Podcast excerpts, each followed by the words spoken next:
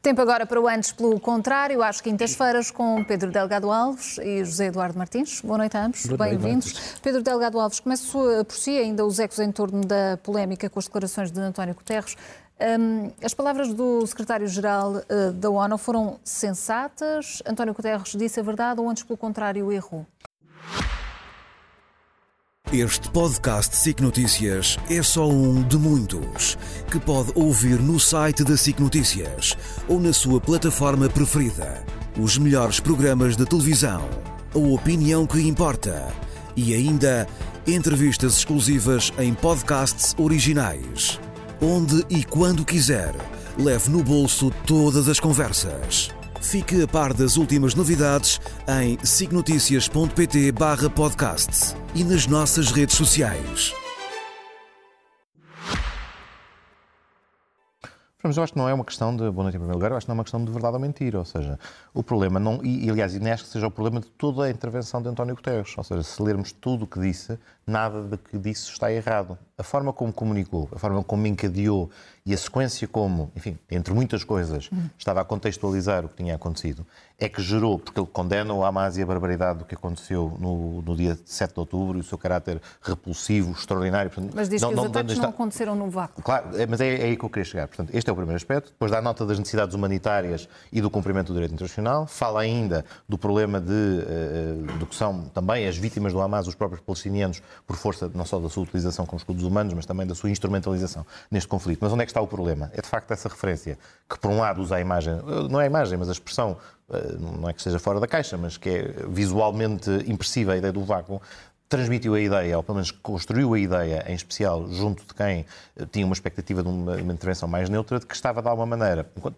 estava a explicar uma coisa, mas uh, saiu como quase uma justificação. Houve quem tenha lido ali uma justificação, como dizendo que havia uma causa, ou como se podia estabelecer um nexo causal entre o conflito e, e o que tinha ali acontecido. E o Pedro, como isto... é que lê? Ah, Aplaude a declaração de António Guterres? Eu acho que, eu acho que a solução boa nisto não é, não é de claque, nem é dizer aplaudir ou deixar de aplaudir. Tal igual, tal é, é isto, acho que é, é, é compreendê-la. É compreender que António Guterres, é a minha opinião, não se expressou bem. Ou seja, deu espaço para uh, que aquela interpretação fosse feita. Não, acho mesmo que não era a sua intenção. António Guterres nem sequer é, uh, neste conflito, nem se posiciona nem como pró-israelita, como pró-palestiniano, nem tem, tem, Sim, tem mas, procurado sempre esse, um equilíbrio. Mas esse Agora, espaço que facto... deu retira às Nações Unidas capacidade para, não, para mediar este conflito? Torna mais difícil o papel que ele próprio tem a desempenhar. Mesmo que, vejamos, mesmo que não tivesse, mesmo que não houvesse um fundo de, uh, enfim, de, de má expressão ou da forma como ele, como ele o elaborou, ele passava a ter um problema a partir do momento em que, do outro lado, e é isso que eu também queria sublinhar, há depois uma reação muito intensa da parte do embaixador de Israel nas Nações Unidas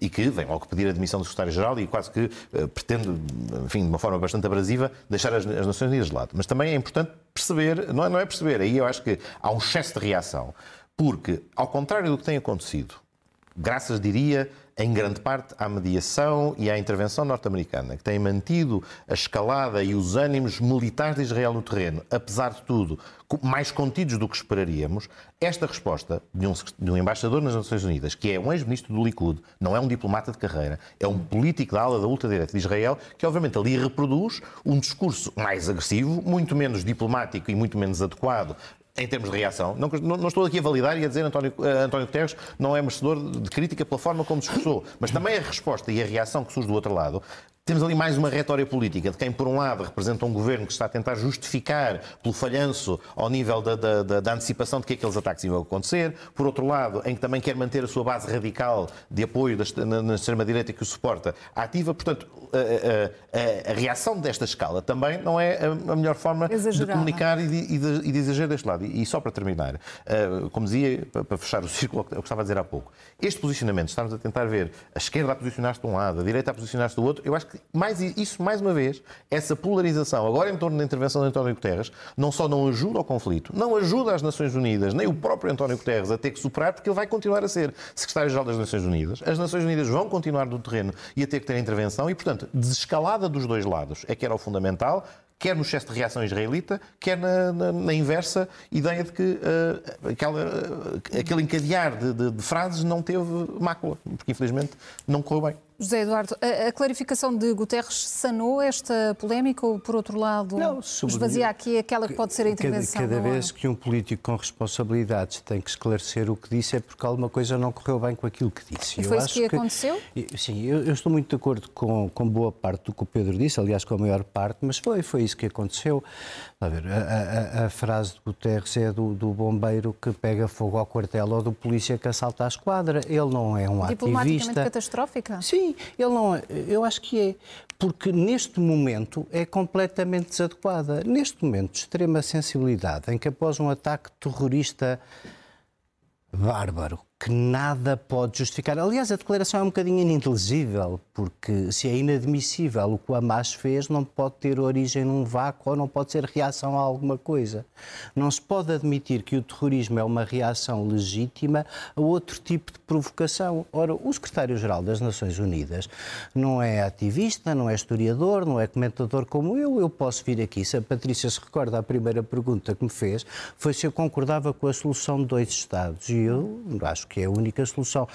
A solução dos acordos de Oslo, que, em bom rigor, ninguém quis até hoje, mas que primeiro que todos os palestinianos nunca quiseram, uh, uh, é a solução. Se essa é a solução, Guterres ou, ou, ou já contava, uh, coisa que eu não acho, que a ONU não contasse para esta mediação, porque infelizmente a ONU nunca conseguiu e com as regras que hoje tem do veto no Conselho de Segurança raramente consegue ser eficaz. O Guterres já contava com isso e decidiu tomar uma posição política e nesse sentido fez mal. Ou então tirou a ONU, de facto, da mediação do conflito, porque isto tem estado a acontecer todos os dias. A Israel aproveitou, com cedo, uh, o FOPA de António Guterres para ter uma reação diplomática exagerada. Uma semana depois, nós termos estado aqui a discutir a propaganda que impediu Biden de fazer de verdadeiro mediador ou de tentar algum descalar da guerra com o ataque ao hospital na Palestina, que hoje verdadeiramente não sabemos quem fez, mas sabemos a quem conveio taticamente a quem conveio. E, e eu, o, o, que me preocupa muito neste momento em que toda a gente parece ter uma bandeirinha e uma claque, em vez de ter o bom senso de perceber, como dizia num documentário excelente que assim que passou no domingo, o antigo ministro inglês Malcolm uh, MacDonald, que dizia isto não é exatamente uma luta do cetro contra o errado, porque ambos os lados têm o seu quê de, certo, Uh, boa parte do que aqui aconteceu foram as promessas feitas pelos britânicos a ambos os povos que acabaram por ser mais verdadeiras nas promessas feitas aos franceses no tempo do colonialismo, mas também se Guterres queria fazer de historiador, não se limitava a, a, às ações dos últimos anos em que ambos quiseram verdadeiramente impossibilitar a solução de dois Estados. E também fica, tinha fica que vir, António Guterres tinha... fragilizado no seu mandato? Vamos lá ver. O, mandato do secretário-geral das Nações Unidas não tem sido propriamente cravejado de sucessos, mas isso, se calhar, não é muito culpa dele. Uh, não é hoje o dia de fazer essa avaliação se ele poderia ter sido ou não melhor secretário-geral. Ele não viveu nos tempos da felicidade do multilateralismo, infelizmente. Ele claro. se ele tivesse sido secretário-geral das Nações Unidas na década de 90, por exemplo, ou até, até metade da, da, primeira década do século, primeira metade depois do 11 de setembro também se torna difícil, mas de facto houve um Teria período áureo das Nações Unidas. Que não é, que não é, que não é, este está, agora. Está num dos piores momentos da organização, não, não por razões de imputáveis à organização, está num dos piores momentos de relações internacionais desde a guerra, desde a Segunda Guerra, que deu origem às Nações Unidas e está hoje em causa muito do compromisso no qual assentou aquela organização. Mas, mas, mas só continuando um bocadinho aquilo por onde o Pedro começou, é, é que este tema das claques, de haver tanta gente tão longe da guerra que quer basicamente usar a bandeira de um lado ou a bandeira do outro, não parar para pensar em nada que não seja que do outro lado está o inimigo, quando afinal eles é que estão em guerra e lá estão uhum. há, há, tanto tempo em guerra, faz, faz lembrar um bocadinho o verão pateta de 1914, não é? Em que uh, toda a gente achava que isto era muito engraçado, incendiar, uh, polarizar, dizer coisas radicais e que. E foi tudo entusiasticamente para a desgraça que foi a Primeira Guerra Mundial. Ora, hoje houve em Moscou, imagino que vamos falar disso, uma reunião entre o Hamas, a Rússia e o Irão. O eixo do mal deixou de se esconder. O eixo do mal deixou de esconder. E a perspectiva que nós, a Turquia fez declarações, eh, Erdogan fez declarações, aliás, eh, eh, patuscas uh, do ponto de vista histórico, porque vamos lá ver, o que sobra do são muito graves, mas o que sobra. Não, patuscas no sentido do engano da história, vamos lá ver. É, é o herdeiro do Império Otomano que promete pro, pro, proteger os descendentes dos Hashemitas. Está tudo um bocadinho de pernas ao ar, como por cá, já vamos falar disso na segunda parte. Está tudo um bocadinho de pernas ao ar.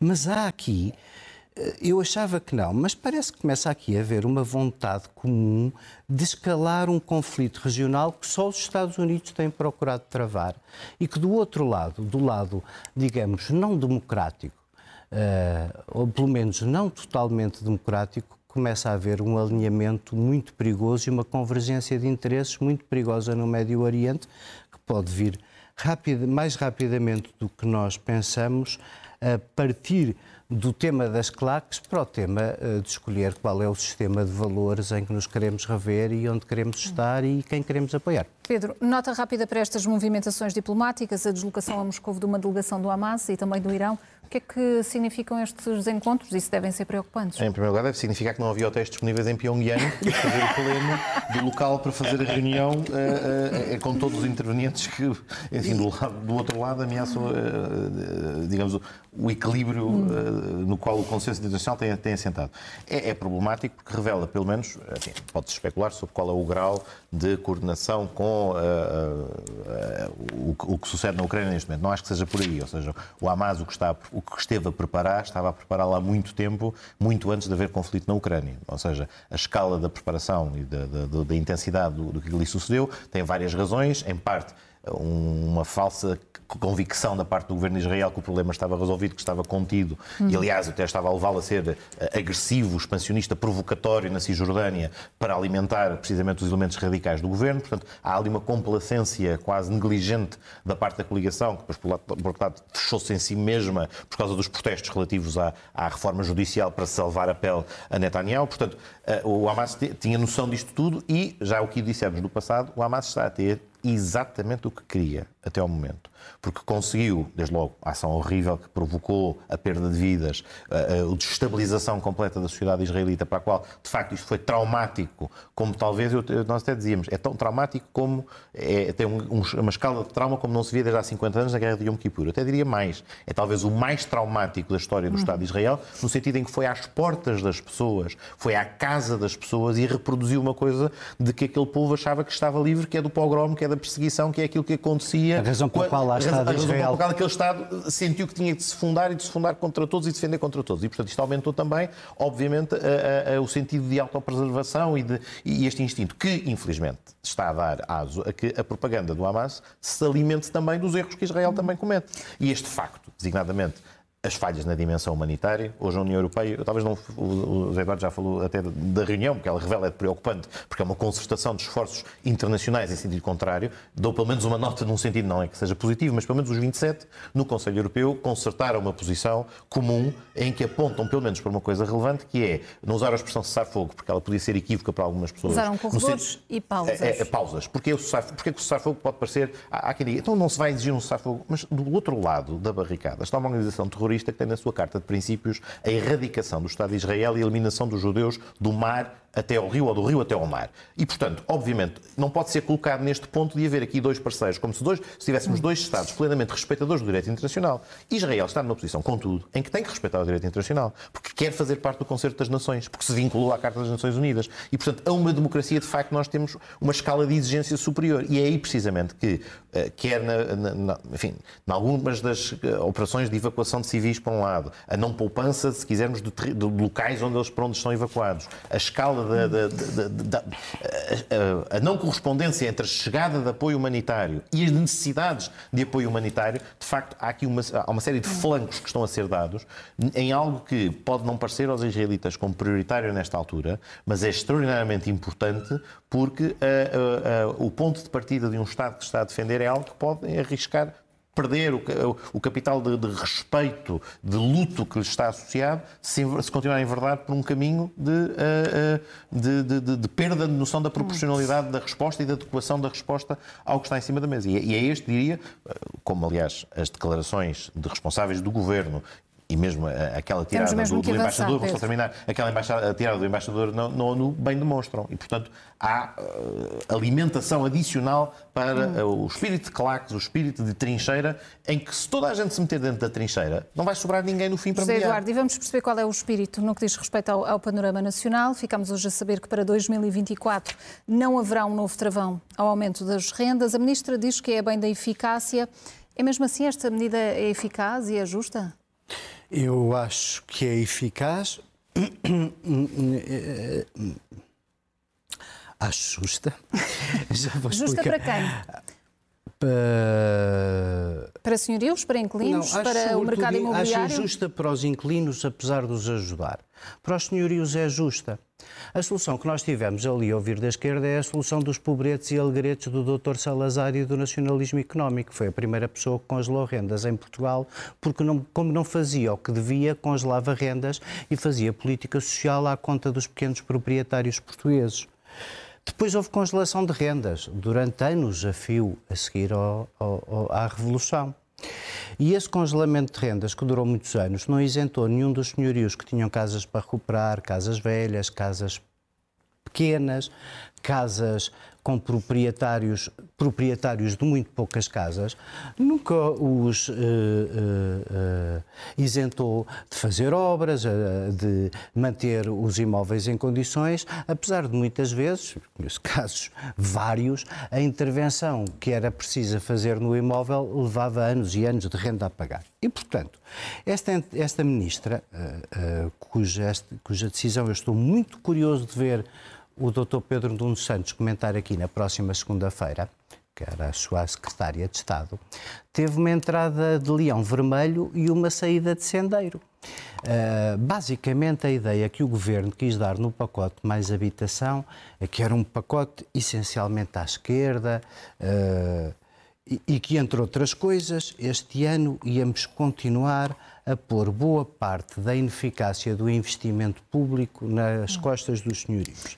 Na verdade, quando a, decisão que hoje é tomada é a decisão de manter a lei em vigor, isto é, permitir que os senhorios aumentem as rendas para que possa continuar a haver construção privada e dinamismo no mercado de arrendamento, porque senão qualquer mas, dia não há casas mas para arrendar. Mas o facto de, de, não ter um travão, de subsidiar o aumento das rendas, isso alimenta é a especulação imobiliária. É uma política, novamente, como a do Dr. Salazar. É uma política assistencialista e não socialista. Uma política socialista criaria as condições para que as pessoas não precisassem sistematicamente da folga que a inflação deu ao Ministro das Finanças para fazer assistencialismo. O assistencialismo é a pior forma de tratar os que menos têm. E é o que aqui está. É uma medida assistencialista. Pedro, estamos perante uma espécie de bar aberto para subida de preços, para despejos, para especulação? Não, mas eu, eu acho, eu acho esse, esse ponto de partida do debate uh, tira ao lado. Vejamos, o que se está aqui a discutir é qual é o valor da atualização máxima que vai ser permitido em 2024. Portanto, o ponto de partida aqui não é não haver um travão. Eu acho que o José Eduardo queria dizer outra coisa. O travão é este. A lei existe, tem um travão para a fixação do aumento máximo da renda, valor esse que o ano passado, ao contrário da lei que vinha Pedro, previamente. Deixa-me deixa dizer, não, não, nenhum senhorio está de acordo que todos os anos haja um mecanismo pois, de atualização mas, mas que não é completamente claro, livre. O que fizeste o ano passado foi uma lei travão agora, agora travar a 2%. Agora sou eu, claro. Este ano, cumpres a lei espera. que estava em vigor O princípio aqui é de que o mercado da habitação não é um mercado em que não há limites e em que se pode, um quadro de da, da, da, da, vida dos privados reconhecer que há uma parte fraca e uma parte mais forte nesta relação. E por isso é que por isso se admite que as partes livremente estabelecem entre si os termos das rendas e que depois podem ser atualizadas para acompanhar a inflação. E é este travão que existe Isto na lei e que o ano passado foi excepcionado. O ano passado é que foi limitado a 2% o aumento que os senhorios podiam introduzir, o que significa que os senhorios tiveram uma perda que, aliás, não vão... No não mesmo contrato, agora. Não está agora. Em vigor. Agora, não, não só, calma, já lá vou isso. Que entretanto não ah, podem, não? não perderam. Ou seja, esta medida procura um equilíbrio entre aquilo que eram as reivindicações dos senhorios e as reivindicações dos inquilinos. Os senhorios também não saem inteiramente satisfeitos porque tinham eventualmente a expectativa de que o aumento deste ano pudesse ficar acima dos 6,94 para compensar o do, para ano, compensar passado. o do ano passado ficar nos dois. E o Governo aos senhorios disse, não, naquela circunstância extraordinária do ano passado, o aumento aí sim ficou tabulado nos 2% e não subiu para além disso. O que está a dizer este ano é, retoma-se a regra do travão, volto a dizer, do travão de 6,94, que é o quê? É o valor da inflação apurado em agosto, mas precisamente porque se reconhece que a situação social é difícil para alguns agregados e para procurar o equilíbrio, os dois equilíbrios, primeiro equilíbrio entre senhorios e inquilinos, e depois o equilíbrio entre os inquilinos, porque não são todos idênticos, é que se estabelece duas medidas. Primeiro, uma medida direcionada claramente àqueles que maior dificuldade poderão ter, que são, como já foi dito, aqueles que têm uma taxa de esforço acima dos 35%, até ao sexto escalão, portanto estamos a falar de rendimentos que correspondem à classe média, não estamos a falar apenas de pessoas muito desfavorecidas, estamos a falar de um valor que é relevante para muitas pessoas da classe classe média, em que aí sim o inquilino só sofrerá, um, só sentirá o aumento de 2% e o Estado consumirá, portanto, pagará ele a diferença dos 4,94. E depois, mas, e com isto, mas... só mais duas notas, conclui ainda, acrescenta um, um, um aumento da dedução em sede de IRS para todos, todos os inquilinos no valor de mais 50 euros, portanto ele vai ficar em 550. Portanto, não, há uma direcionada para quem tem mais dificuldades e há outra de seguida para todos os inquilinos. Certo, e para além disto, mas, mas, e finalmente para responder ao José Eduardo, era o ponto aqui dos 2%. O Primeiro-Ministro primeiro mentiu? Não, o Primeiro-Ministro não mentiu. Há, há um mês dava como não. garantido esse, esse travão ao aumento das rendas, só não falava num valor. Primeiro, houve travão ao aumento das rendas e ele aqui está, ele encontra-se no 6,94, que é o cumprimento da lei. Sim. E depois cria uma medida. Oh, oh, Patrícia, só um momento. O que é que ele faz? Em vez de estabelecer um aumento, um travão no sentido em que são os senhorios que vão arcar com a responsabilidade toda por este pagamento, diz, não senhor, há o travão para estes agregados que vão ter apenas 2% de aumento. Ou seja, todas as pessoas, todos os agregados que até ao sexto escalão tiverem um aumento superior, a, portanto, da taxa de esforço superior aos 35%, para eles, para essas pessoas, a diferença para si vai ser apenas de 2% e não os 6,94%. Portanto, o Estado vai assumir os 4,94% de diferença. Última e derradeira nota, só sobre uma mais habitação. Tem que passar rapidamente. O mais habitação tem uma outra medida que é permite, Pedro, para futuro, não poder haver aumentos, mesmo em contratos novos, mesmo com inquilinos diferentes, que seja superior a 2% para o futuro. E, portanto, isto também traz esta, é, essa aplicação José para evitar que se mande um contrato abaixo para fazer outro. com esta justificação? Cá para combater isso. Porque se o mercado do arrendamento não for livre, pelo menos na troca de contratos, o que tu estás a dizer é, é livre, é assim, mas tem um limite. Oh, Pedro, agora não me interrompas então tu. Tem um limite que é um limite aceito por todos que é o limite dentro do mesmo contrato, o mesmo inquilino, o mesmo período de 3 ou 5 anos, naquele contrato a pessoa tem direito a manter a expectativa de que o senhorio não lhe pode, no ano a seguir ao contrato, no segundo ano de contrato, aumentar a renda acima da inflação. Isto não é travão nenhum. Isto é uma regra de moderação, é a lei que vocês o ano passado fizeram de lado. Estavas a dizer que era uma limitação. Pedro, posso? José Eduardo tem que concluir, concluir a ideia. Sim, sim. Não, é evidente que é uma limitação. Tu consegues dizer que a medida então, do ano passado, que é radicalmente diferente desta, tem o mesmo valor desta. Portanto, eu sobre isso não preciso acrescentar nada. Agora, sobre o que acontece este ano, é muito simples. Nós não temos investimento público nenhum em habitação.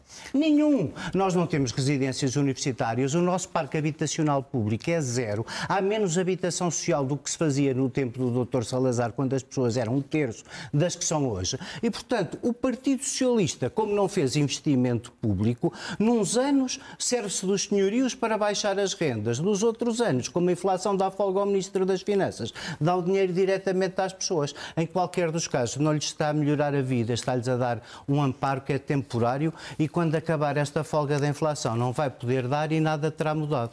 José Eduardo Martins, Pedro Delgado Alves, boa noite, obrigada e até para a semana.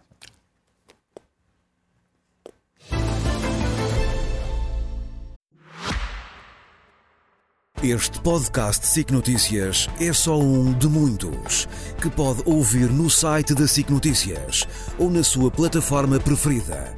Os melhores programas de televisão, a opinião que importa e ainda entrevistas exclusivas em podcasts originais. Onde e quando quiser, leve no bolso todas as conversas. Fique a par das últimas novidades em signoticias.pt/podcasts e nas nossas redes sociais.